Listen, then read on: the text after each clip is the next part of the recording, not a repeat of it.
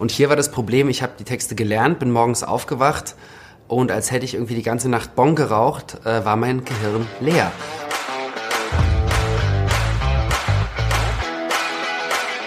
All You Can Stream, dein Navigator durch die Streaming-Welt.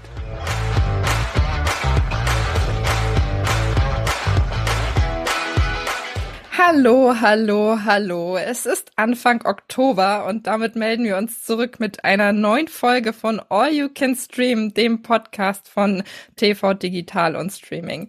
Mein Name ist Melanie und äh, erneut mit dabei ist natürlich mein toller Kollege Micha, der mir gegenüber sitzt. Ja, schönen guten Morgen, Melanie. Hi. Hallo, ich bin sehr froh, hier heute überhaupt sitzen zu können, denn ich hm. lag das komplette Wochenende mit einer dicken Erkältung flach und meine Stimme ist eigentlich wiederhergestellt, aber ich bin mir nicht sicher, wie nachhaltig das ist. Also wenn ich mhm. mich jetzt anfange zu räuspern, äh, bitte, bitte verzeih mir das. Dann heißt das nicht immer, dass du das Wort ergreifen willst, sondern du musst einfach ein bisschen Raum schaffen im Rachen. Ganz genau, ich muss Raum okay. schaffen im äh, Rachen. Ich konnte mir das tatsächlich das ganze Wochenende anhören. Also jedes Mal, mhm. wenn es dann losging mit dem Räuspern, was willst du sagen, was willst du sagen? Mhm. Nein, ich möchte gerade gar nichts sagen, aber danke der Nachfrage. Ähm, aber diese Sendung zu schwänzen kam für mich absolut nicht in Frage, denn wir haben ganz, ganz tolle Sachen mit dabei, unter anderem einen Film, der potenziell für Deutschland ins Oscar-Rennen geht. Ähm, und damit sind wir ein, bei einem Thema, Micha, was ich gerne am Anfang mit dir besprechen würde. Wir hatten ja vor kurzem erst die Emmy-Verleihung. äh, der Fernsehpreis, der deutsche Fernsehpreis ist verliehen worden. Wir marschieren langsam, aber, Richter, aber sicher in Richtung Award-Saison.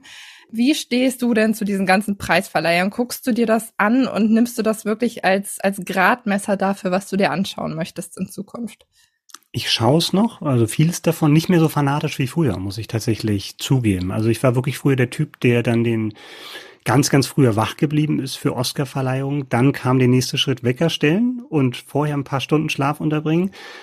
Und dann war teilweise auch so, dass ich mir auch montags dann nach den Oscars freigenommen habe, weil ich wusste, ich bin dann irgendwie ziemlich im Arsch und äh, das hat alles so ein bisschen abgenommen. Ich hatte auch so überlegt, woran das liegt. Und ich glaube, ein Teil ist tatsächlich, dass so die Überraschungen nicht mehr so groß sind. Ne? Also Oscars sind ja eine Preisverleihung, die dann als mehr oder weniger als letzte an den Start geht. Und du hast halt Preisträger gehabt, die bis dahin dann schon jetzt US-Leute, die halt dann schon drei, vier Preise abgeräumt haben. Ne? Und da konntest du auch schon, auch schon wissen, was dann in den Dankesreden kommen.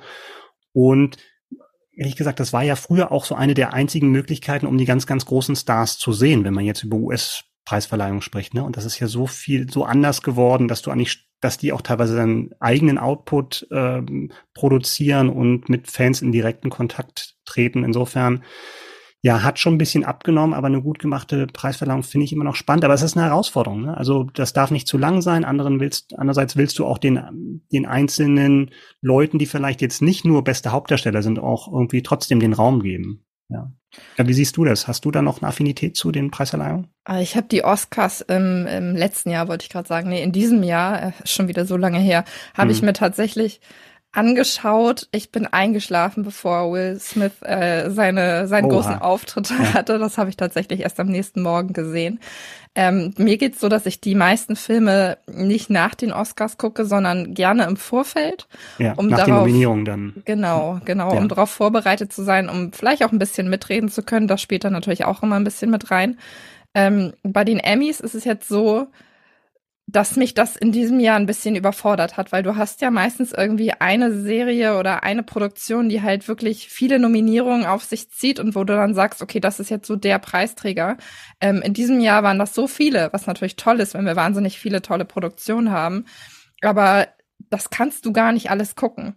Du gehst mhm. da raus und hast das Gefühl, okay, du wirst jetzt erschlagen mit, mit Produktionen, die bestimmt alle ganz, ganz großartig sind, aber am Ende möchtest du vielleicht die eine haben, die du dir anschaust und nicht irgendwie zehn, die du dann da an die Hand bekommst. Also das ist mhm. mir ein bisschen too much mittlerweile.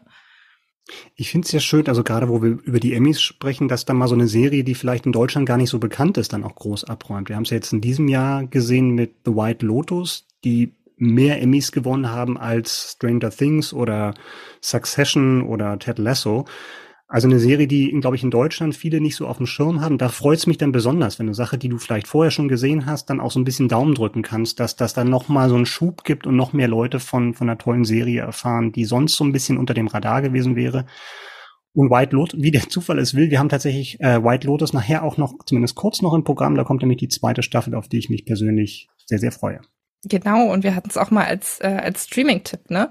Ich meine, ja, Jonas Ney hat es damals, ja. äh, damals. Ja, prophetisch, äh, ja. Genau, der hat's vorgeschlagen in ja, unserer guter Geschmack. in unserer Folge definitiv.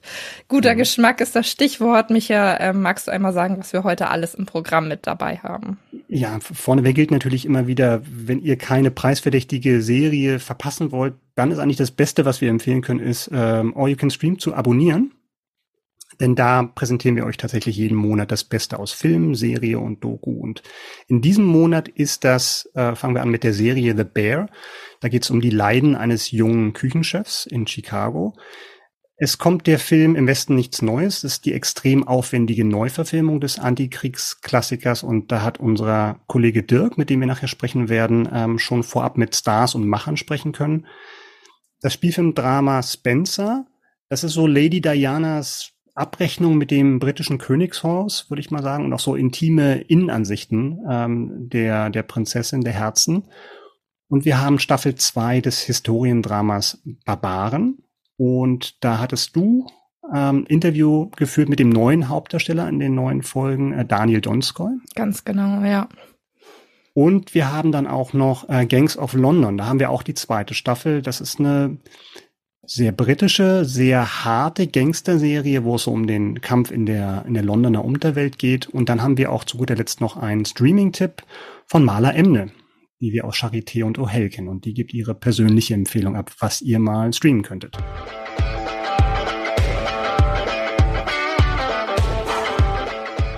Unser erstes Thema ist die Serie The Bear, ab dem 5.10. bei Disney Plus verfügbar. Es sind acht Folgen. Äh, Micha, du hast dich sehr intensiv mit dem Thema beschäftigt, um was, äh, es, ist, es ist eine Kochserie, das können wir ja. einmal vor, vorwegschieben. Bevor wir einmal auf die Serie zu sprechen kommen, kann ich dich da mal fragen, wie ist es denn um deine Kochkünste eigentlich bestellt? Da haben wir noch ich nie hatte, drüber gesprochen. Ich hatte gehofft, du fragst mich jetzt, wie es mit meinem Interesse für Kochserien oder Kochshows aussieht. Da könnte ich nämlich wahrheitsgemäß sagen, ja, gucke ich total gerne. The Taste und Kitchen Impossible. Tim Melzer hatten wir ja auch schon hier äh, schon mal als Promi-Tipp dabei gehabt. Schaue ich total gerne, sowohl Dokus als auch so, wo es ein bisschen, also nicht alles, aber wo es auch so ein bisschen spielerischer wird. Eigene Kochkünste, ja, es geht zweckmäßig. Das müssen andere beurteilen, aber ähm, ich, ja, ich ziehe mich teilweise ganz gerne in die Küche zurück. Das ist auch immer ein ganz guter Ruheraum. Abschließen und dann schnibbeln und dann irgendeinen Podcast hören. Und ja, nee, doch, mag ich. Und vielleicht da auch die Affinität zu der, zu der Geschichte, also die mir tatsächlich dann auch ähm, nahe lag oder wo ich ein Interesse hatte auf alle Fälle. Ich glaube, von Ruheraum kann man bei dieser Serie nicht unbedingt sprechen, aber das bevor stimmt. wir auf die Qualität zu sprechen kommen, einmal, worum geht's denn da eigentlich? Es geht um einen jungen, preisgekrönten Koch, der in einem Spitzenrestaurant in New York City arbeitet. Das ist Carmi Berzetto, also italienische Abstammung. Und nach dem Tod seines Bruders Michael kehrt er zurück in seine Heimatstadt Chicago und versucht dort den heruntergekommenen kleinen, das kleine Imbissrestaurant seines Bruders ähm, zu übernehmen. Und mit seiner, ja, mit seiner Haute Cuisine-Attitüde eckt er natürlich an und dann geht es darum, schafft er es, die sehr, sehr skeptische Belegschaft der Leute, die da arbeiten, für sich zu gewinnen und schafft das tatsächlich aus diesem überschuldeten Laden was Vernünftiges zu machen. Und das klingt ja erstmal ganz ganz straight so von der Ausgangslage. Es geht aber tatsächlich dann auch im Laufe der Serie auch immer mehr darum, was waren eigentlich die Umstände von, von Michaels Tod, ähm, also der Bruder, der gestorben ist, und auch um das komplizierte Verhältnis zwischen diesen beiden Brüdern. Das ist so in Kürze, worum es in The Bear geht. Also quasi auch eine Familiengeschichte, die da ein bisschen beleuchtet wird. Wir mhm. haben, du hast es gerade schon gesagt, wir haben gefühlt tausend verschiedene Kochshows, wo eben verschiedene Rezepte und so weiter äh, ausprobiert werden. Mhm. Aber wenn ich mal so mhm. drüber nachdenke, gibt es gar nicht so viele Sendungen, die sich wirklich mit dem Thema Kochen auf einer fiktiven Ebene irgendwie beschäftigen. Was macht jetzt, äh, was macht für dich, es war ja auch ein Überraschungserfolg, diese Serie, was macht mhm. da den Reiz dieses Formats aus? Was, warum hast du da gerne zugeschaut? Weil es tatsächlich auch jetzt nicht so dieses High-Class ist. Ne? Das ist schon mal besonders, eben, dass es halt jetzt nicht um Sterneküche geht, sondern jemand ist gezwungen, von seinen hohen Ambitionen runterzukommen und dort halt wieder ja, sich mit, mit den, mit den Problemen des Alltags rumzuschleppen, äh, rumzuschlagen und auch mit der Belegschaft und so weiter. Und dieses, dieses enge, heiße, hektische in so einer ganz, ganz kleinen Küche, wo irgendwie Leute rumwuseln in verschiedenen Sprachen und sich miteinander, miteinander unterhalten, das fängt die Serie sehr, sehr gut ein. Eben, dass du wirklich den Eindruck hast, du verstehst jetzt teilweise gar nicht alles so richtig und du hast eine unheimliche Hektik, weil die Kunden kommen und dann kommen halt große Gruppen und alles muss fertig werden. Du wirst von allen Seiten irgendwas gefragt als Chef und musst irgendwie schnell reagieren. Und dann noch in einer Situation, wo du alles andere als akzeptiert bist, ne? weil die Leute halt dann ja mit Argwohn reagieren. Wenn du da irgendwelche Sachen ändern willst, irgendwelche Regeln, irgendwelche Strukturen, die irgendwie funktioniert haben. Ne? Und insofern hast du halt dieses ähm, ja dieses Fish out of water. Du hast halt diese diese Figur, die da eigentlich nicht wirklich reinpasst und die da das Beste draus machen muss. Ich habe sehr, sehr viel über diese Serie gelesen und eine Headline ist mir besonders in Erinnerung geblieben und zwar die derzeit stressigste Serie im TV hat Rolling Stone ja. geschrieben. Warum ja. Äh, würdest du das unterstreichen? Warum, warum ist das so? Ja, das hat schon eine gewisse Hektik. Ne? Also ist jetzt nicht so Chef's Table mäßig bei Netflix, wer diese Reihe kennt, so mit mit ganz ganz tollen Bildern von also Nahaufnahmen, wie dann irgendwelche Sachen in der Pfanne brutzeln oder sowas, wo das dann auch so richtig ästhetisch gemacht. Also wirklich so so ein, kleines, aber ambitioniertes Imbissrestaurant und da ist eine Menge los und wie gesagt, hat ein hohes Tempo. Was auch dazu kommt, ist, dass die Folgen tatsächlich nur Halbstünder sind, was ich ja persönlich sehr, sehr angenehm finde, dass man so ein bisschen wegkommt von diesen Dreiviertel- oder Stundenlängen bei den Episoden. Da passiert schon eine Menge. Und ja, muss man sich, glaube ich, darauf einlassen. Ich fand es sehr gut. Und was mich da auch besonders gefreut hat, äh, ist die Besetzung, weil hat man noch gar nicht drüber gesprochen. Der Kami wird gespielt von Jeremy Allen White und den kennen vielleicht Leute am ehesten aus Shameless, wo er zehn Jahre einen der, der Söhne gespielt hat in dieser sehr chaotischen Familie. Und das ist so ein Schauspieler, wo ich mir seit Jahren irgendwie gewünscht habe, dass der so den Durchbruch schafft. Ne? Der hatte noch eine kleinere Rolle in Homecoming mit Julia Roberts gehabt. Ansonsten nicht so viel. Und da war ich total, erstmal total erleichtert, dass der so eine, so eine Serienhauptrolle in einer, in einer großen Serie bekommen hat. Und dass er es auch toll macht. Also wer den jetzt nicht vor Augen hat, der hat schon vom, vom Äußerlichen halt so eine, so ganz traurige Augen, finde ich, oder so eine das Menge stimmt. Ausdruck im, im Blick drin, wo der gar nicht viel machen muss, sondern du, ja, man sieht ihm einfach total gerne zu und, und hat halt da auch wirklich alle Hände voll zu tun in dieser Serie. Ich kannte ihn im Vorfeld auch gar nicht. Also du bist mir jetzt bei der Besetzung ein bisschen zuvor gekommen. Ähm, meinst du, dass das für ihn jetzt ich will nicht sagen ein Durchbruch, aber meinst du, dass wir ihn dadurch jetzt öfter irgendwie in weiteren Produktionen sehen könnten, dass ihm das jetzt weitere Türen öffnen wird? Ja, ich denke schon. Du hast ja schon gesagt, die ist sehr gut angekommen, die Serie. Läuft ja in den USA über Hulu und bei uns dann bei Disney Plus. Und ich denke schon, dass das weitergehen könnte. Das, aber da muss man sich ja auch so ein bisschen von verabschieden. Früher war es ja so eher so der traditionelle Weg. Du hast mit einer Serie Erfolg und dann ist Kino so das nächste. Das ist ja auch nicht mehr so der Fall. Ne? Du hast zwar die Möglichkeit dann Kinofilme, Angebote wahrzunehmen und Filme zu drehen, aber das ist ja nicht mehr so das oberste Ziel, was ein Schauspieler unbedingt hat. Ne? Das wird dann hoffentlich dann weitergehen mit The Bear und ähm, dann ich vielleicht glaub, andere. Die zweite Staffel ist auch schon bestätigt. Ja. Also das, das ist schon mal in trockenen Tüchern. Und dann wird es ganz sicher dann auch noch andere Angebote für ihn geben. Das, wie gesagt, das freut mich tatsächlich, ohne dass ich jetzt irgendwie da irgendwie viel über ihn wüsste, aber das ist tatsächlich jemand, der mir aufgefallen ist bei Shameless und ich gesagt, ey, das wäre echt cool, wenn man von dem mehr sehen würde. Okay. Klingt, als würdest du für diese Serie auf jeden Fall eine Empfehlung aussprechen. Ja, auf alle Fälle. Also das ist, wie gesagt, jetzt nicht so von wegen, ich ziehe mich in die Küche zurück und ähm, habe meine Ruhe, sondern man wird schon reingeworfen. Und das ist auch eine, eine tolle Sache in der Serie. Und vielleicht muss man kurz sagen, wenn wir teilweise Screener vorab sehen von Serien, die noch, die noch nicht raus sind, dann ist das ja in so einem Online-Screening-Room und dann wählt man die Episode an und schaut sich das an. Und ich musste tatsächlich bei dieser Serie mich zweimal vergewissern, dass es wirklich die erste Folge ist, mit der ich anfange, weil der, du wirst halt sofort reingeworfen, weil der, das Natürliche wäre ja entweder du zeigst jetzt den ersten Tag von ihm, wie er dort anfängt und wie das Misstrauen der anderen Leute ihm gegenüber sind, ne? Oder du zeigst ihn erst in seinem Luxusrestaurant und dann kriegt er den Anruf vom Tod seines Bruders und dann kehrt er zurück in die Heimat. Und dem verweigern die sich total, die Serienmacher, sondern du kriegst halt nicht den ersten Tag, sondern einen Tag, wo er schon eine Weile da ist und musst erst im Laufe dieser, dieser Folge dich orientieren, was aber auch zu der Stimmung passt, ne? Weil so fühlt er sich auch, ne? Alle feinden ihn irgendwie an und er wird nicht so richtig ernst genommen mit seinen hochtrabenden Ideen und will neue Produkte einkaufen und sowas. Insofern ist das ganz clever, das Inhaltliche auch über die Struktur gelöst. The Bear läuft seit dem 5.10. bei Disney Plus. Im Jahr 1930 ging der Oscar für den besten Film an das Antikriegsdrama im Westen nichts Neues und jetzt wurde der Stoff wieder verfilmt, diesmal als Netflix-Film, der am 28.10. startet. Dazu begrüße ich meinen Kollegen Dirk. Hallo. Hi, Dirk. Du hast den Film gesehen, oh, genau wie ich, und du hast aber auch noch mit dem Regisseur und mit Darstellern gesprochen. Mhm. Und äh, dazu kommen wir gleich. Bevor wir darüber sprechen, äh, kannst du vielleicht mal für die Nicht-Eingeweihten sagen, worum geht's in im Westen nichts Neues. Mhm. Ja, der, der Film versetzt uns in die Zeit äh, des Ersten Weltkrieges. Es geht um den Gymnasiasten Paul Bäumer, der ähm, total euphorisiert sich äh, freiwillig meldet für den Krieg, gemeinsam mit seinen Schulkameraden.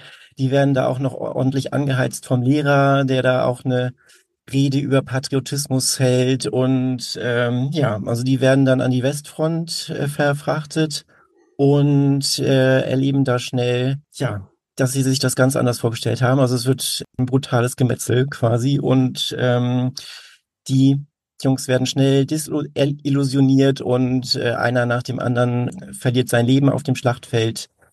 Und ja, es ist, es wird ziemlich hart. Mhm. Du hast, ich habe es schon gerade erwähnt, du hast mit dem Regisseur auch gesprochen, der auch Co-Autor ist, ähm, Edward Berger, der ja nicht nur mehr in Deutschland arbeitet, sondern tatsächlich auch international gefragt ist. Er hat unter anderem Patrick Melrose gemacht mit Cumberbatch, also wirklich einer der gefragtesten Regisseure. Was war für ihn denn der Impuls, tatsächlich jetzt diesen Stoff nochmal anzugehen, nachdem es ja schon mehrere Verfilmungen gibt? Genau, äh, für ihn war das ähm, der Hauptgrund eigentlich, dass es noch keine Verfilmung gab, keine deutsche Verfilmung, auch keine deutschsprachige Verfilmung. Dafür hat er auch bei Netflix dann gekämpft, dass es alles auf Deutsch gedreht wurde. Und er meint, es ist äh, was anderes, wenn Deutsche einen Kriegsfilm oder einen Antikriegsfilm drehen als ähm, Briten oder Amerikaner. Die sind, hatten ja natürlich auch hohe Verluste in den Weltkriegen, aber sie sind als, als Sieger dann auch hervorgegangen und das macht den großen Unterschied aus. Also ähm, er ähm, legt Wert darauf in seinem Film, dass, dass ein Tod, ähm, egal auf welcher Seite, gleichwertig ist sozusagen. Also es gibt keine, keine Heldentaten. Jeder Tote ist gleich schrecklich ähm, im Krieg und genau darauf hat er sehr großen Wert gelegt, dass das so rüberkommt, auch für den Zuschauer. Mhm. Wir befinden uns im Ersten Weltkrieg. Normalerweise, oder die meisten Kriegsfilme, die wir kennen, so aus den letzten Jahrzehnten, haben ja dann eher den Zweiten Weltkrieg thematisiert. Wenn man an den Ersten Weltkrieg denkt und Verfilmung, zuletzt gab es ja 1917 äh, von Sam Mendes. War das ein Thema für ihn? Ist das vielleicht auch so ein bisschen ihm so dazwischen gegrätscht, weil, oder hat er da geflucht, weil das ja teilweise auch so parallel laufen kann von der Planung? Also da gibt es ja jahrelange Vorbereitung für solchen Film. Inwiefern hat ihn das beeinflusst? Mm, ich glaube, ich wir haben nicht direkt drüber gesprochen, aber ich denke schon, dass ihn das auch äh, inspiriert hat in der Art, wie, wie er gedreht hat, ähm, in Hinsicht der Schlachtszenen. Da gibt es auch einige Szenen, die in einem Take gedreht wurden, was total riskant ist für, für die Filmemacher, weil ein, eine falsche Bewegung oder eine, ein Komparse, der sich da nicht richtig verhält und schon muss man alles nochmal machen. Das Risiko ist er aber eingegangen und ähm, er hat als Inspiration eher den ähm, diese Doku von Peter Jackson genannt, dessen Name ich der Name mir jetzt gerade nicht einfällt. Aber ah, es gibt okay. so eine mhm. so eine äh, Farbfilm-Version, die Peter Jackson vor ein paar Jahren gemacht hat. Und das äh, meinte er, so authentisch sollte es dann wirken. Obwohl er meint, es ist überhaupt nicht dokumentarisch, es ist jedes bis ins kleinste, kleinste Detail vorbereitet gewesen. Die haben mehrere Monate an den Storyboards gesessen, also die haben wirklich Storyboards gezeichnet, er und sein Kameramann. Und ähm, das ist so ziemlich eins zu eins dann auch umgesetzt worden. Also am Set wusste er ganz genau, wie es auszusehen hatte. Und mhm. genau auch im Schnitt äh, gab es dann keine große, große Änderung sozusagen. Also es ist genauso geschnitten, auch wie er sich das am Anfang ausgedacht hatte, sozusagen. Mhm. Das sieht ja auch total echt aus, auch für die Darsteller, ne? Also die dann wirklich im, im Matsch liegen, im, im Schlamm und rumkämpfen und auch schon sehr ausgepowert aussehen, wo, mhm. glaube ich, nicht alles gespielt ist. Ja. Was haben die denn die Darsteller Albrecht Schuch und äh, Felix Kamera so erzählt, wie anstrengend es tatsächlich dann als Darsteller war? Ja, ähm, Felix Kamera hat auch ähm, mal so an, nach Drehschluss oder an einem freien Tag dann auch mal mit Freunden telefoniert und der meinte dann, äh, ja, eigentlich war es wie immer und die Freunde meinten dann so, ach, äh, es war Lauf, laufen musstest du, ne? Und dann, nee, das andere, heulen.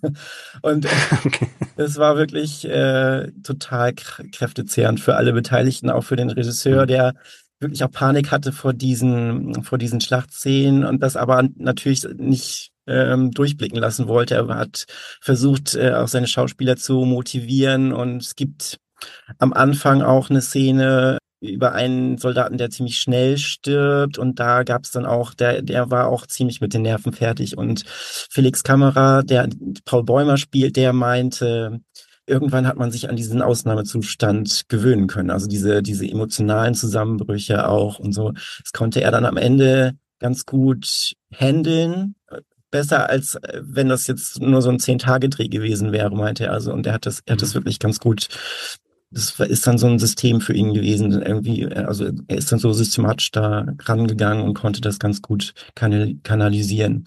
Und mhm. Albrecht selbst, also äh, Felix Kamera ist jetzt das erste Mal ähm, vor der Kamera gestanden. Der ist eigentlich Bühnenschauspieler, aber selbst äh, Albrecht Schuch meinte dann auch, ähm, der ist ja Film erfahren und der, der selbst ihm für ihn war das auch wahnsinnig aufregend am Ende einer Szene einen Dialog führen zu müssen und am Anfang fährt die Kamera aber dann über 400 Komparsen über so ein riesen Schlachtfeld zu denen in den in den äh, in den äh, Graben und äh, da müssen sie dann noch einen Dialog führen und da hat ihm auch, hm. hat auch schon eine Last auf ihn auf seinen Schultern so gesessen. Hm.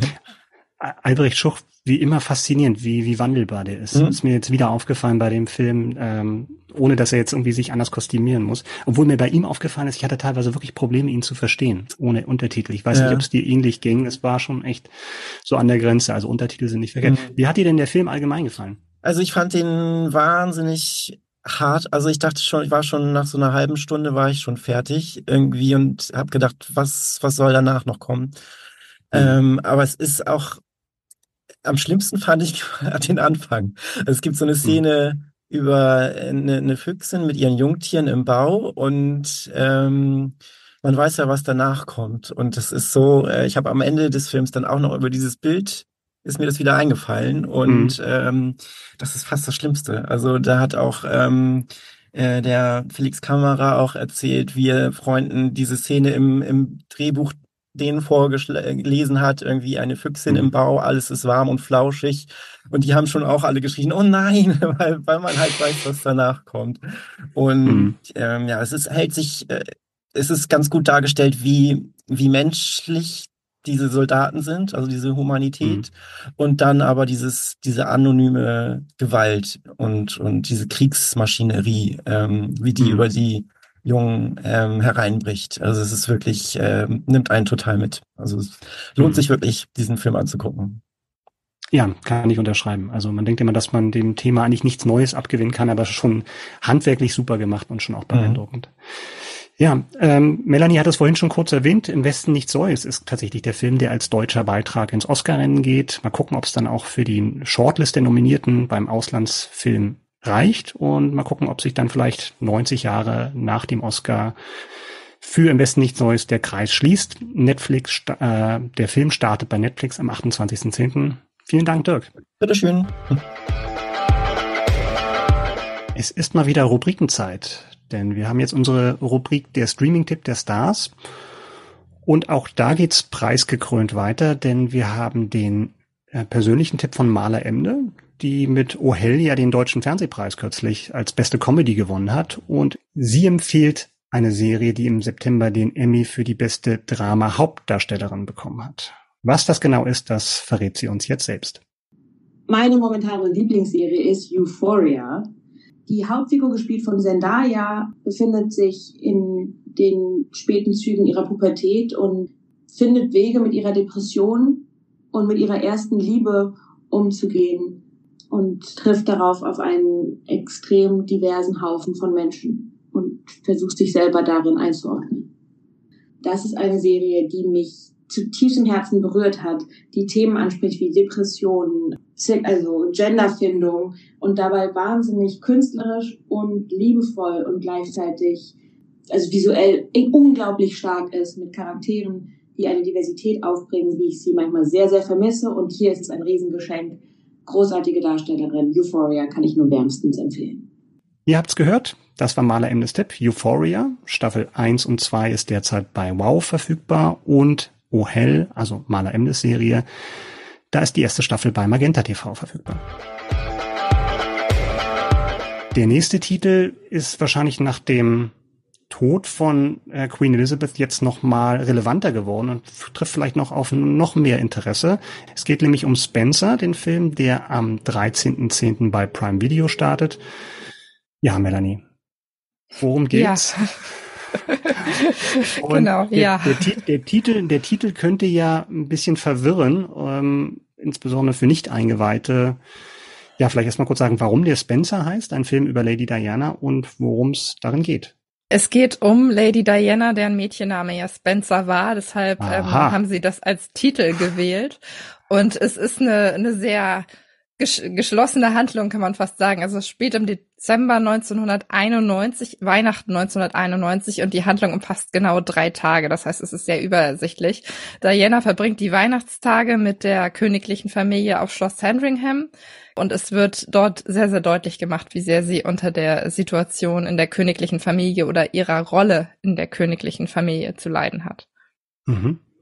Kannst du sagen, warum die Filmemacher tatsächlich jetzt dieses, dieses Weihnachten ausgesucht hat? Also vielleicht dann mal so, das in der, in ihrer Lebensphase irgendwie einsortieren, ähm, wo wir da genau sind? Die Ehe von Diana und Charles war ja, wie die meisten wissen, ähm, durchaus äh, von einigen Schatten äh, belastet. Aber, also man weiß, dass sie sich ja im Folgejahr, also 1992, ist bekannt gegeben worden, dass die beiden sich wirklich endgültig getrennt haben. Das heißt, die Ehe von den beiden ist Weihnachten 91 natürlich auch schon am Boden zerrüttet und das wird halt auch in diesem Film sehr, sehr deutlich gemacht. Und ich denke, dass der Regisseur genau deshalb eben diesen Part oder dass die Filmemacher genau deshalb diese Phase in ihrem Leben gewählt haben, weil sie quasi an einem Scheidepunkt in ihrem Leben steht. Sie ist ja Teil der königlichen Familie und sich scheiden zu lassen ist eigentlich nichts, was äh, in, in den Kreisen quasi sich gebührt. Oder zu der Zeit war es eben nichts, was äh, gerne gesehen war. Und deshalb ist es eben ein Punkt in ihrem Leben, der die Zerrüttung sehr, sehr deutlich zeigt und ähm, klar macht, warum das für sie eigentlich eine, eine eindeutige Entscheidung war, die sie letztendlich treffen musste, sich zu trennen. Ich bin ja eigentlich tatsächlich ein Fan von Biopics, aber auch da eher, wenn man es schafft, als ich Filmemacher auch, sich Micha, ich auch. zu deiner Meinung kommen wir gleich noch. Eigentlich auch, auch insbesondere von Biopics, die schaffen halt sich auf auf einen Punkt zu konzentrieren und anhand eines bestimmten Ereignisses oder hier eines Weihnachtsfestes halt diese Biografie zu erzählen und halt nicht wie wie es vor ja vor Jahrzehnten halt absolut üblich war von der Wiege bis zur Bahre mit mit verschiedenen Schauspielern oder mit mehr oder weniger schlechten Make-up dann halt auch Kreise darzustellen, ist das, äh, funktioniert zumindest das, dass man die Figur Diana tatsächlich auf diese drei Tage runterbrechen kann und dort halt auch so ihre, das Leiden und was in ihr vorgeht tatsächlich äh, finden kann? Letzteres ja. Aber ich finde es immer schwierig, auch den Charakter oder eine Person generell auf drei Tage runterzubrechen, weil die mhm. ganzen Facetten, die diese, diesen, diesen Menschen ausmachen, da ja gar nicht zum Tragen kommen. Und das ist für mich auch das Problem ähm, dieses Films. Zu meiner Meinung kommen wir gleich noch, aber ich kann es mhm. trotzdem an der Stelle jetzt schon mal einwerfen. Ja. Diese Frau war ja, also ich beschäftige mich gerne und viel mit der königlichen Familie von England. Und Diana war ja auch für ihre humanitären Einsätze sehr bekannt. Die hat sich viel für andere Menschen eingesetzt, hat dafür gebrannt, eben Menschen zu helfen. Hm. Und äh, in diesem Film wird's halt wirklich der beschäftigt sich ausschließlich mit ihrer Psyche und mit der Verfassung, in der sie da gerade ist. Und sie ist am Boden. Also mhm. sie wird wirklich, sie äh, hat ja an Magersucht gelitten. Also sie wird regelmäßig dabei gezeigt, wie sie sich eben zur Toilette begibt, weil sie das Essen nicht bei sich halten kann. Sie hat regelmäßig Nervenzusammenbrüche und wird als wahnsinnig, wahnsinnig labil dargestellt. Mhm. Und das ist was, was äh, durchaus auch zutreffen kann. Also man weiß ja, dass sie vieles davon hatte, aber ich finde, dass dadurch ähm, viele Facetten, die sie eben auch noch ausgemacht haben, ausgespart werden und das finde ich in hm. dem Fall dann sehr schade. Hm. Also wird der Figur nicht so richtig zurecht. Nee. Klingt aber nach einer Rolle, wo man als Schauspielerin alles fast rauslassen kann, hätte ich fast gesagt, wo man sich wirklich auszeichnen kann. Und das war ja eine, Übers eine Besetzung, die viel überrascht hat. Du als Twilight-Fan, darf ich das sagen? Ja, ne? nein, nein, ich habe diesen Teil meines Lebens versucht hinter mir gelassen. Ja.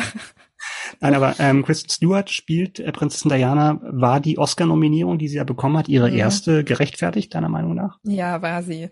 Also man kann sagen, ich habe auf diesen Film hingefiebert und der einzige Punkt, bei dem ich wirklich sehr, sehr skeptisch war, war eben die Besetzung von Kristen, Kristen Stewart als Diana.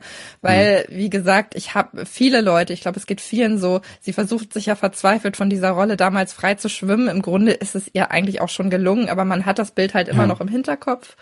Und so ging es eben auch mir. Und was mich wirklich beeindruckt hat, war eben an diesem Film vor allem ihre Performance, weil sie spielt das so intensiv, man nimmt ihr das alles ab und man ähm, erkennt, und das passiert, glaube ich, finde ich sehr, sehr selten, man sieht Kristen Stewart nicht mehr. Man sieht nur noch mhm. Diana. So, mhm. oder beziehungsweise die Variante von Diana, die da eben kreiert wurde. Und das ist äh, etwas, was ich als sehr, sehr schön empfunden habe, mich in der Hinsicht wirklich in diesem Film fallen lassen zu können. Mhm. Was ich gelesen habe, was ich sehr spannend finde, waren die Locations. Also die Drehorte dürften ja dem einen oder anderen Zuhörer äh, bekannt vorkommen. Was kannst du denn dazu sagen? Ja, das Ganze ist äh, unter sehr, sehr viel deutschem Einfluss entstanden, kann man fast sagen. Also es ist äh, ja ein deutsch-britisch-chilenisches Drama und äh, Deutschland hat sehr, sehr viele Fördergelder auch in diese Produktion reingepumpt. Also ich glaube, es waren insgesamt 2,5 Millionen, die von hier aus da reingeflossen sind, was wahrscheinlich auch mit den Drehorten zusammenhängt. Also es wurde auf Schloss Kronberg im Taunus gedreht, Schloss Nordkirchen im Münsterland und Schloss, Schloss Marquardt in Potsdam. Da haben sie eben dieses Schloss Sandringham draus zusammengemixt und mhm. ähm, die Kulissen sind toll. Man kann es nicht mhm. anders sagen. Also man guckt sich diese Schlösser wahnsinnig gerne an. Da kommt wirklich ein ganz, ganz royales Feeling auf. Und ähm, ja, also der deutsche Einfluss bei diesem Film ist nicht zu unterschätzen. Okay. Also ich würde so zusammenfassen, von wegen als Tourismuswerbung sehr gut, ja. als Drama eher weniger. Ja, ich, ich hatte teilweise das Gefühl, und ich weiß nicht, also die Aus, dass ich dieses Schloss, äh, beziehungsweise dieses Wochenende, was da durchlitten wird, quasi in Originallänge mitgemacht habe. Als das ich ist kein gutes saß. Zeichen. Das äh, ist kein gutes Zeichen. Ist kein gutes Zeichen. Also es ist tatsächlich ja. sehr, sehr langatmig zwischendurch gewesen. Okay. Ja, aber ihr habt ja den Vorteil, wenn es bei Prime läuft, ihr könnt jederzeit Pause machen. Ab 13.10. startet Spencer. Die Barbaren gegen das alte Rom. Darum geht's in der Historienserie Barbaren. Das war für Netflix ein richtiger Überraschungserfolg, weil es lief nicht nur in Deutschland gut, sondern auch in Ländern wie Argentinien und Brasilien war es auf eins der Netflix-Charts. Und da war natürlich eine zweite Staffel naheliegend. Die erscheint jetzt am 21.10. Melanie, du hast dich mit dem Thema Barbaren intensiver beschäftigt, mit der Serie und hast mit dem neuen Hauptdarsteller Daniel Donskoy gesprochen. Den ja. hören wir später dann im O-Ton mit mhm. dir zusammen. Vielleicht vorhin mal äh, noch mal sagen, wo stehen wir gerade in der in der Altertumsgeschichte und worum geht's in Staffel 2? Geschichte war immer meine. Wie ist, der, wie ist der Frontverlauf genau? Große so Stärke. Groben, ähm, groben ja, also wir befinden uns im Jahr 10 nach Christus. Die letzte Staffel war ja im Jahr 9 nach Christus. Hm. Jetzt ist quasi ein Jahr vergangen. Wir sitzen ein Jahr nach den Geschehnissen von Staffel 1 an. Und nachdem die Römer da in der sogenannten Varusschlacht ähm, durch die Vielzahl an germanischen Stämmen quasi eine große Niederlage erlitten haben, wollen sie nun zurückschlagen und ein Gegenangriff mit um die 20.000 Menschen ist geplant. Und ja, das wollen wir natürlich nicht so stehen lassen. Mhm. Was ist neu in der Staffel, insbesondere wenn es um die Darsteller geht? Hm. Wir haben einige neue mit dabei, unter anderem Daniel Donskoy, mit dem ich ja gesprochen habe, der ähm, ja, der als Tribut bei den bei den Römern war und jetzt sich quasi mit den Römern verbündet hat und äh, gegen seinen gegen seinen eigenen Bruder dann agiert. Ähm, also er spielt Aris Bruder, äh, er spielt Flavus so, und dann haben wir noch einige andere neue Darsteller mit dabei, unter anderem Muratan Muslu, Katharina Heyer und äh, einige andere, ähm, die da eben in neue Rollen schlüpfen und sich quasi mit diesem Zeitalter dann erstmal vertraut machen mussten. Eins der Erfolgsrezepte von Staffel 1 war ja tatsächlich auch der Aufwand, ne, wo man auch bei einer deutschen Serie jetzt auch nicht unbedingt mit rechnen kann, dass die mithalten können, so mit dem, mit dem Production Value und dem Aufwand, der betrieben wird. Wie schlägt sich da Staffel 2 deiner Meinung nach? Du hast schon äh, erste Folgen sehen können? Ja, genau. Es ist der, also es ist der absolute Wahnsinn. Man kann diese Serie ja wirklich vergleichen, also rein optisch, wenn du so Sachen hast wie Game of Thrones oder Vikings, das ist ja in den letzten Jahren immer mehr geworden, dass da wirklich aufwendige, große historische Serien eben sich breit gemacht haben. Jetzt haben wir eben eine Made in Germany. Und mhm. äh, ich finde, dass die zweite Staffel sich da durchaus auch sehen lassen kann. Die erste war stark, die zweite ist mindestens genauso stark. Ähm, großer Aufwand, der da bei den, bei den Schlachten betrieben wurde. Und wenn man sich für dieses Genre begeistern kann, dann äh, mhm. ist Barbaren auf jeden Fall genau das Richtige mhm. für die Zuschauer. Ob sich Daniel Donskoy für das Genre begeistern konnte, verrät er uns vielleicht gleich noch. Vielleicht willst du einen kurzen Teaser machen, worüber habt ihr so gesprochen? Ich gehe mal davon aus, dass er sich für das Genre begeistern konnte. Das hat er die Rolle vielleicht nicht unbedingt angenommen. Ah, sehr, ähm, ja, ja, genau. gibt Schauspieler, für die ist das nebensächlich, habe ich gehört. nee, wir haben über seine neue Rolle natürlich gesprochen, natürlich dann über die Drehbedingungen am Set, wie viel Aufwand da betrieben wurde, wie es auch ist, als neuer Darsteller da ans Set zu kommen und natürlich äh, über, über das Lernen von Latein was in dieser Serie hm. ja eine große Rolle spielt. Hallo und herzlich willkommen, Daniel Donskoy. Hallo. Barbaren Staffel 2, du bist das erste Mal mit dabei. Wie ist denn das so, wenn man als Neuling ans Set kommt und sich quasi alle schon kennen? Das ist ein kleines bisschen, wie wenn man in eine neue Schulklasse eingeschult wird. Das ist ein bisschen gemein, äh, aber ich muss sagen, hier waren die netter als die Kinder in den Schulen, in die ich eingeschult werden musste. Nee, aber es ist natürlich, das Problem ist, wenn du in so eine Welt reinkommst, du kommst ja nicht nur in ein Set, sondern du kommst in diese römische Welt und alle haben schon ein Jahr vor dir Stunts gemacht und ein Jahr vor dir die Schwerter gehalten und ein Jahr vor dir Latein gesprochen. Das heißt, ich musste mich so ein kleines bisschen reinfinden, aber das gibt ja auch den Ehrgeiz dann, ne? Ich habe auch so ein kleines bisschen so, Herr Lehrer, ich weiß was, deswegen, ich habe mich sehr gut vorbereitet. Hast du die Serie selber geschaut, bevor du dann äh, jetzt für die zweite Staffel besetzt wurdest? Klar, also natürlich, also ich habe sie mitbekommen, als sie rauskam und dann, als ich besetzt wurde, habe ich dann natürlich explizit nochmal ganz genau hingeschaut, ähm, was ist der Style, wie wird das gemacht. Ähm, deswegen, ja, absolut. Da reden wir gleich nochmal drüber, aber jetzt erstmal ein bisschen was zu deiner Rolle. Wie würdest du die denn beschreiben? Was treibt ihn denn an?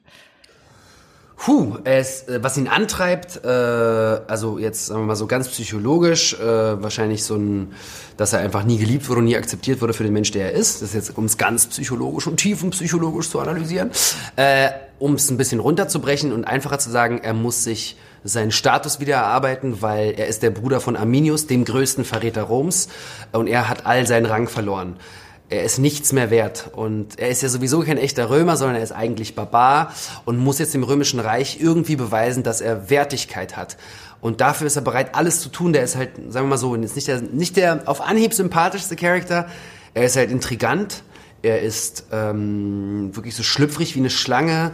Ähm, und man beobachtet ihn eigentlich dabei, wie er immer wieder hinfällt und aber wie so eine Kakerlake nicht stirbt, sondern wieder aufsteht, weiter rennt und versucht, und versucht sich Respekt zu erarbeiten. Aber so irgendwann, glaube ich, hat man so ein bisschen hoffentlich Mitleid mit ihm, weil man einfach sieht, tief drin ist es wie so ein kleiner Junge, der einfach nur irgendwie äh, von seiner Mama geliebt werden möchte.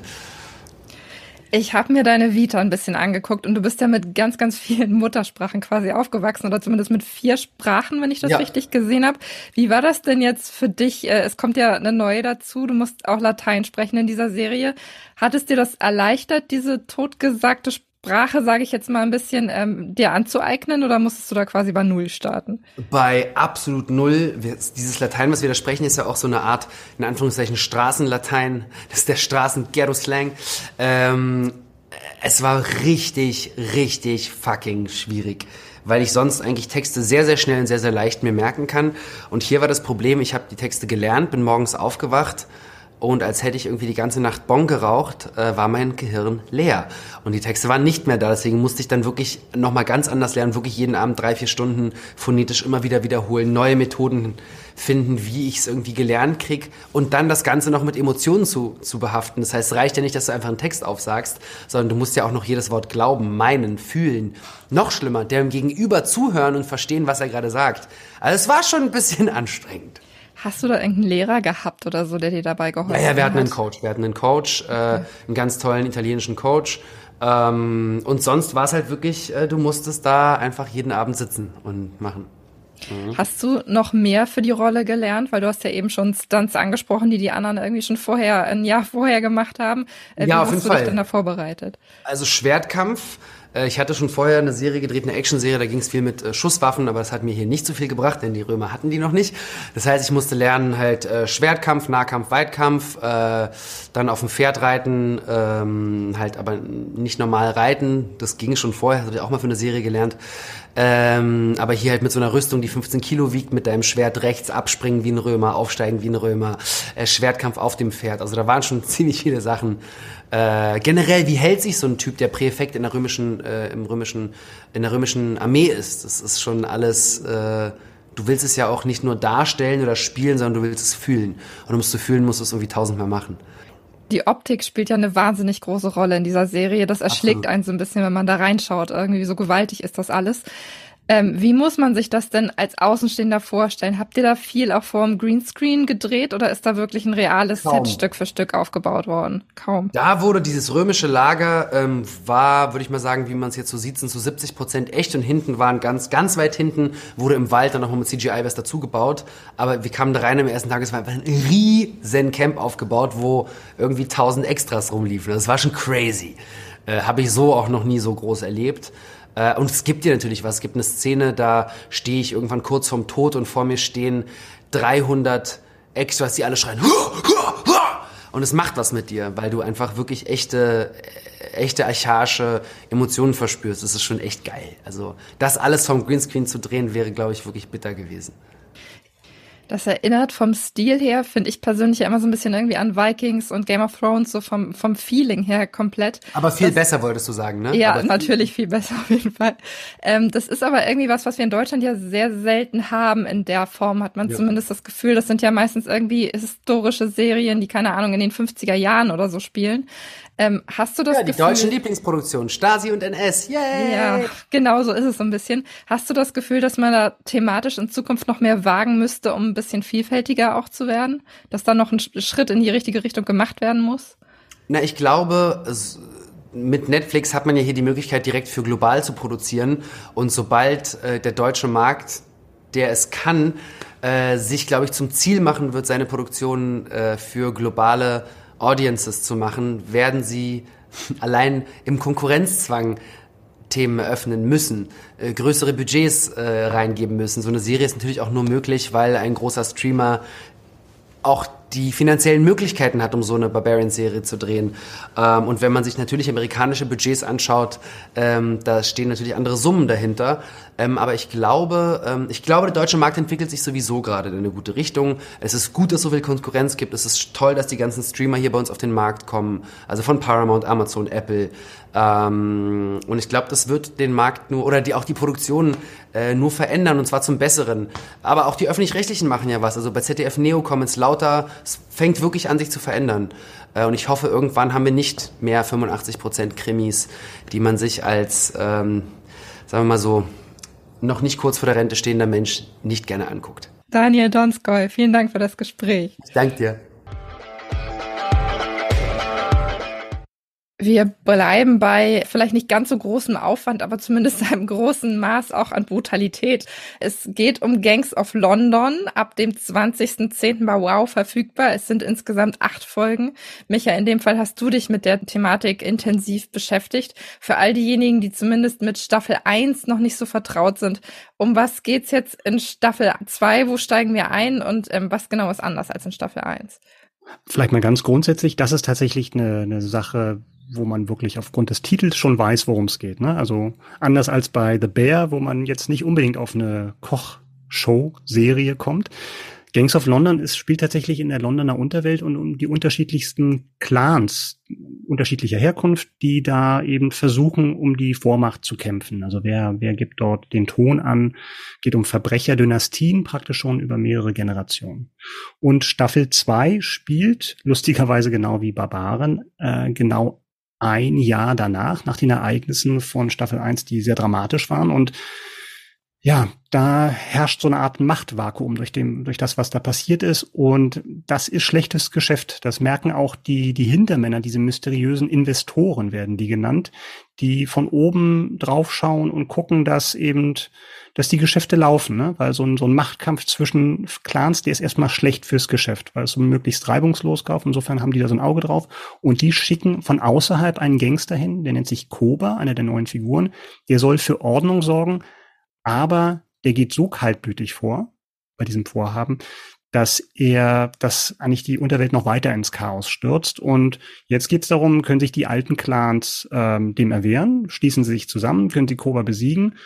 Ja, wenn ja, um welchen Preis und welche Rolle spielt die, ja, eine der Hauptfiguren aus Staffel 1, nämlich der Ex-Undercover-Cop Elliot, gespielt von Sope Derisu, der nun gezwungen ist, für die Investoren zu arbeiten, der London verlassen musste und ja, da setzen wir jetzt so an und ähm, das ist so grob, worum es geht in Staffel 2.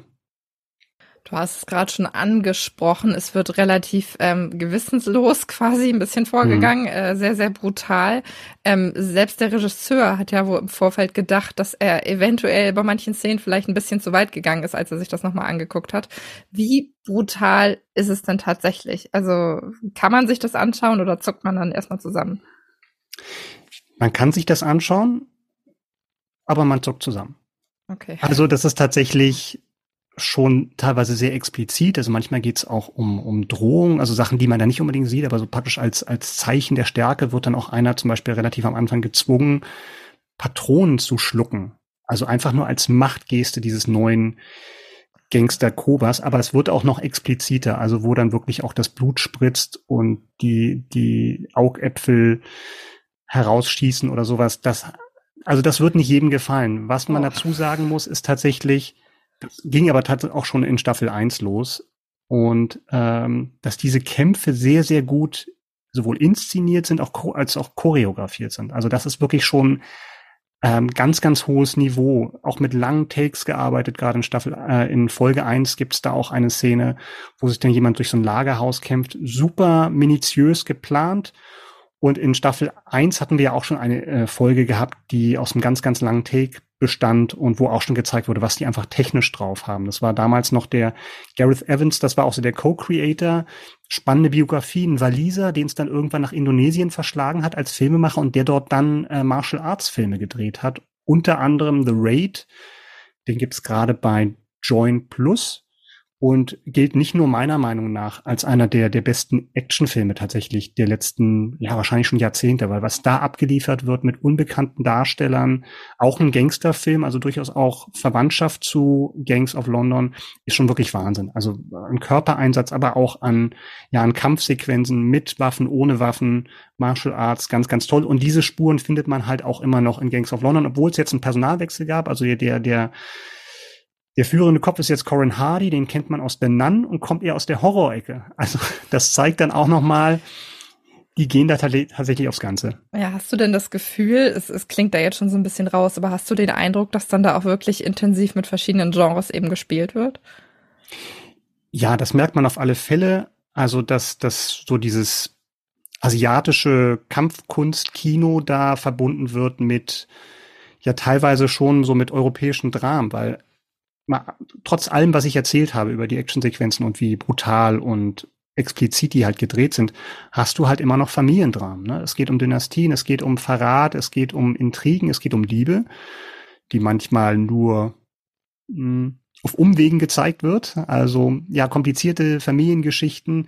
Das hat durchaus auch was von Shakespeare. Ne? Das ist natürlich jetzt sehr, sehr ein großer Begriff, mit dem da, mit, mit dem man da um sich wirft, aber letztendlich hatte auch sowas wie Game of Thrones halt Bezüge zu, zu Shakespeare oder sowas, ne? wenn es um diese universellen Themen geht. Und das ist dann also das in einem anderen Gewand halt hier, ne? in diesem Unterweltkrieg, der halt durch London tobt. Es ist zumindest ja schon mal nichts für Leute, die keine starken Nerven haben. Ähm, hm. Wenn du jetzt auf die potenzielle Zielgruppe schaust, wem würdest du das denn jetzt empfehlen? Für wen, wem könnte das Spaß machen? Ja, wem Spencer als Familiendrama vielleicht ein bisschen zu ruhig ist, äh, wo die Festtage dann eher mit, äh, mit passiver Aggressivität ausgetragen würden. Also bei Gangs of London, da gibt's solche Zurückhaltungen nicht, ne? Da, da wird dann zu Usi gegriffen oder zum Messer oder was halt gerade rumliegt. Also ja auch legendär der, der Kampf aus Staffel 1, wo sich eben Elliot, die Hauptfigur, in einer Pappschlägerei mehrerer Gegner erwehrt, weil er ein Dartpfeil in der Hand hat und dann kann man mal die, die Fantasie spielen lassen. Ja, also man darf sich nicht schocken lassen oder man muss tatsächlich auch eine gewisse Toleranz für Gewaltdarstellung mitbringen. Ne? Also das ist, wird nicht jedem gefallen, ne? aber es ist sehr gut inszeniert äh, und wie gesagt, man sollte sich nicht zu sehr ablenken lassen, ne, wenn man sich darauf einlässt von dieser Gewalt, weil ähm, das ist schon auch ein gut erzähltes Drama und Familiendrama. Die zweite Staffel von Gangs of London ab dem 20.10. bei Wow verfügbar. Das waren unsere großen Tipps für diesen Monat, aber äh, es wäre natürlich nicht All You Can Stream, wenn wir nicht auch noch ein paar kleine Highlights mit dabei hätten. Und zwar vier Highlights. Ich fange mal an mit dem ersten und das ist Walking Dead, die finalen Folgen. Die letzte, die elfte und letzte Staffel ist ja in drei Teile unterteilt worden und davon starten jetzt eben die letzten acht Folgen, die im Wochentakt ab sofort bei Disney Plus veröffentlicht werden. Also der Konflikt zwischen den ähm, Überlebenden rund um Daryl und dem Commonwealth äh, spitzt sich systematisch zu und wir wissen natürlich, dass nur ein Teil überleben wird. Es ist das Ende der finalen Staffel, aber es bedeutet natürlich nicht das Ende von Walking Dead. Das Phänomen geht weiter. Also es gibt zahlreiche Ableger, die geplant sind. Das erste Spin-off, also Fear the Walking Dead, ist ja schon in der achten Staffel mittlerweile. Dann bekommen Rick und Michonne auch noch eine eigene Miniserie, die jetzt inzwischen geplant ist. Daryl bekommt eine eigene Serie und Maggie bekommt wiederum eine eigene Serie in New York. Also alle Fans dieses Universums müssen nicht Abschied nehmen. Es geht noch weiter. Es geht noch sehr, sehr lange weiter mit The Walking mhm. Dead. Ich habe als Tipp äh, Babylon, Be Babylon Berlin vierte Staffel dabei, also neue Staffel der Historienserie über die Weimarer Republik. Die Handlung beginnt Ende 1930 und diesmal gibt's jede Menge Handlungsstränge, unter anderem Tiefluftfund, dem Diebstahl des angeblich wertvollsten Juwels der Welt. Es geht um Experimente mit Crystal Meth. Es geht um konkurrierende Syndikate. Es geht um eine Mordserie an Kindern es geht um ein geheimes Wettrüstungsdokument und über eine Selbstjustizorganisation. Das klingt nach viel, aber laut unserem Redaktionskollegen Mike, den wir ja bei das Boot schon mal mit dabei hatten, ist die neue Staffel tatsächlich die bislang beste. Ob er recht hat, erfahrt ihr ab 8.10. bei Wow. Und ich merke, dass ich hier gerade sehr, sehr düster unterwegs bin. Nach The Walking Dead habe ich jetzt eine Horrorserie mit dabei. Und zwar geht's um Guillermo del Toros Cabinet of Curiosities, ab dem 25.10. bei Netflix verfügbar. Ähm, er ist mit Nightmare Alley und Shape of Water ja für äh, düstere und auch irgendwie magische Stoffe ein bisschen bekannt. Jetzt ist es eine achtteilige Anthologieserie. Er ist nicht als Re Regisseur mit dabei, sondern als äh, Showrunner und Produzent. Und diese acht Folgen stehen alle für sich und sind von verschiedenen Regisseuren gemacht worden. Unter anderem Jennifer Kent ist mit dabei. Und es sind einzelne bizarre, äh, albtraumartige Geschichten, die eine wahnsinnig düstere Atmosphäre kreieren. Also von Hexen und so weiter und so weiter. Also alles, was ich bisher gesehen habe, hat bei mir schon äh, für Gänsehaut gesorgt. Und ich glaube, dass da einiges von dieser Serie für Horrorfans ja spannend sein dürfte ab dem 25.10. bei Netflix verfügbar. Ja, passt doch perfekt in den Herbst. Und ich weiß, was jetzt ihr denkt da draußen, Hörerinnen und Hörer. Was ist eigentlich mit White Lotus? Wir hatten es doch vollmundig angekündigt am Anfang der Folge, zweite Staffel. Ja, sie kehrt zurück, die preisgekrönte Anthologieserie, aber wir haben sie noch nicht sehen können. Sie startet am 31.10. bei Wow. Aber ähm, es geht wieder um die problembeladenen Gäste eines Luxusressorts. In Staffel 1 war das ja in Hawaii. Diesmal ähm, geht es um Gäste in Sizilien. Also gibt es dann einen neuen Ableger der Hotelkette, neue Location, neue Gäste. Und es verspricht wieder beißende Gesellschaftskritik und Beziehungsdramen. Diesmal dabei sind unter anderem Aubrey Plaza, äh, Michael Imperioli, den wir aus Sopranos noch kennen, und äh, Oscar-Preisträger F. Murray Abraham. Wie gesagt, ich freue mich am 31.10. bei Wow. Das war die Oktoberfolge von All You Can Stream und äh, Micha, ich muss sagen, so gerne ich Zeit mit dir verbringe, bin ich jetzt doch an einem Punkt, wo meine Stimme sagt, ich bin ganz froh, dass es vorbei ist. Ja, jetzt weniger reden, mehr streamen für dich. Genau, mehr streamen und wir, wir hoffen, wir haben einige spannende Highlights für euch dabei gehabt und melden uns dann natürlich im nächsten Monat wieder mit neuen Serien, Filmen und Dokus für den Monat November. Bis dahin viel Spaß beim, beim Stream. Ja, euch gute Unterhaltung und dir gute Besserung. Dankeschön.